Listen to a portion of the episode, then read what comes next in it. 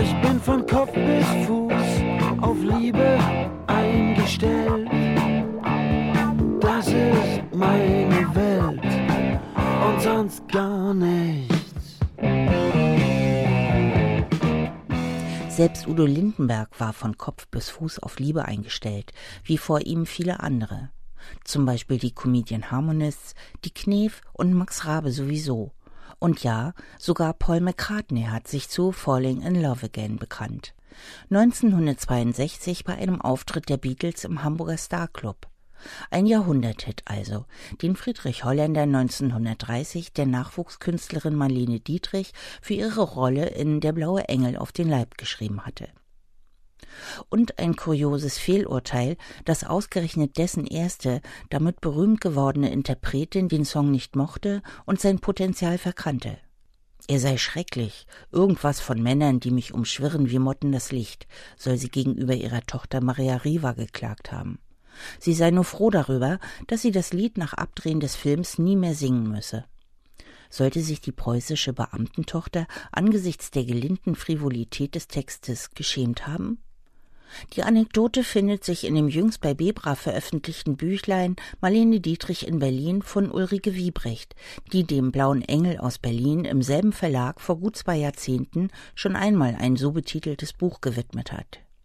Die neue Publikation ist weitgehend textidentisch, wurde etwas gekürzt, auch fehlen diesmal leider Fotos und ein bibliografischer Anhang, der eine vertiefende Lektüre erlaubte. Der schmale Band ist eben ganz den Bedürfnissen der im vergangenen Herbst eröffneten, jetzt mit vier Titeln fortgeführten Reihe Bebramini angepasst.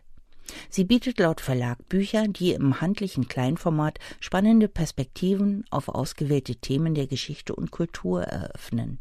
So aktuell zur Luftbrücke oder zur Strafjustiz in der Weimarer Zeit anhand von Erinnerungen des damals prominenten Berliner Verteidigers Erich Frey.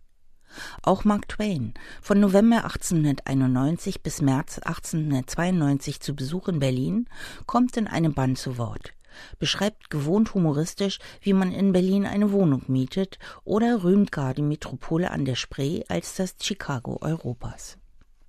Und schließlich geht es um Marlene in Berlin, wobei man die biografisch einschränkende Ortsangabe nicht zu ernst nehmen sollte. Denn selbstverständlich behandelt die Autorin, wenngleich kürzer, auch die weitaus längeren Berlin-fernen Abschnitte im Leben der Dietrich. Auch wenn diese ihre Autobiografie fast lokalpatriotisch mit Ich bin Gott sei Dank Berlinerin betitelte, ist sie doch nach ihrem Umzug in Richtung Hollywood, wohin sie bereits am Premierenabend des Blauen Engels abreiste, zu Lebzeiten nur noch sporadisch in ihre Heimatstadt zurückgekehrt und erst nach ihrem Tod für immer. Auf eigenen Wunsch begraben auf dem Friedhof an der Friedenauer Stubenrauchstraße.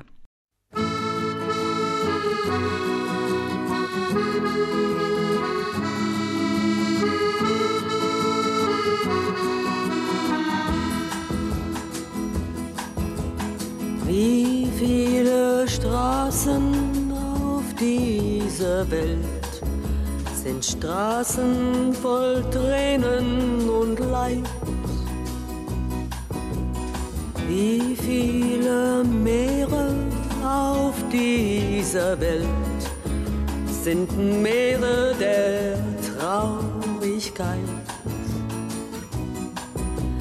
Wie viele Mütter sind lang schon allein und warten und warten noch heut. Die Antwort, mein Freund, weiß ganz allein der Wind. Die Antwort weiß ganz allein der Wind.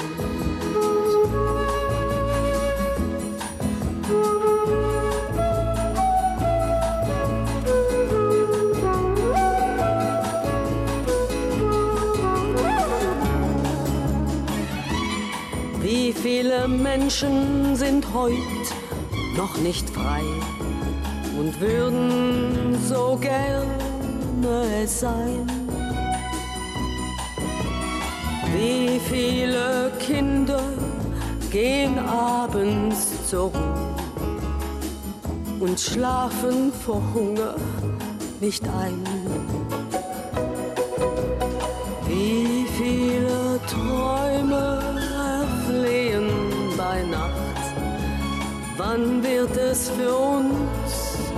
Anders sein.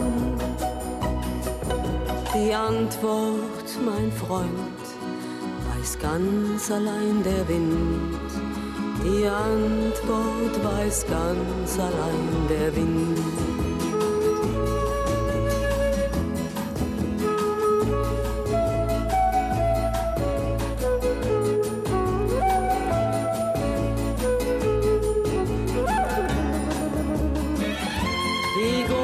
Große Berge von Geld gibt man aus für Bomben, Raketen und Tod. Die große Worte macht heut mancher Mann und lindert damit keine Not.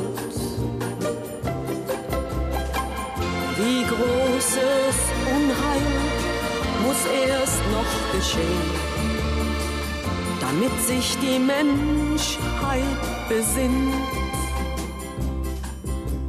Die Antwort, mein Freund, weiß ganz allein der Wind. Die Antwort weiß ganz allein der Wind.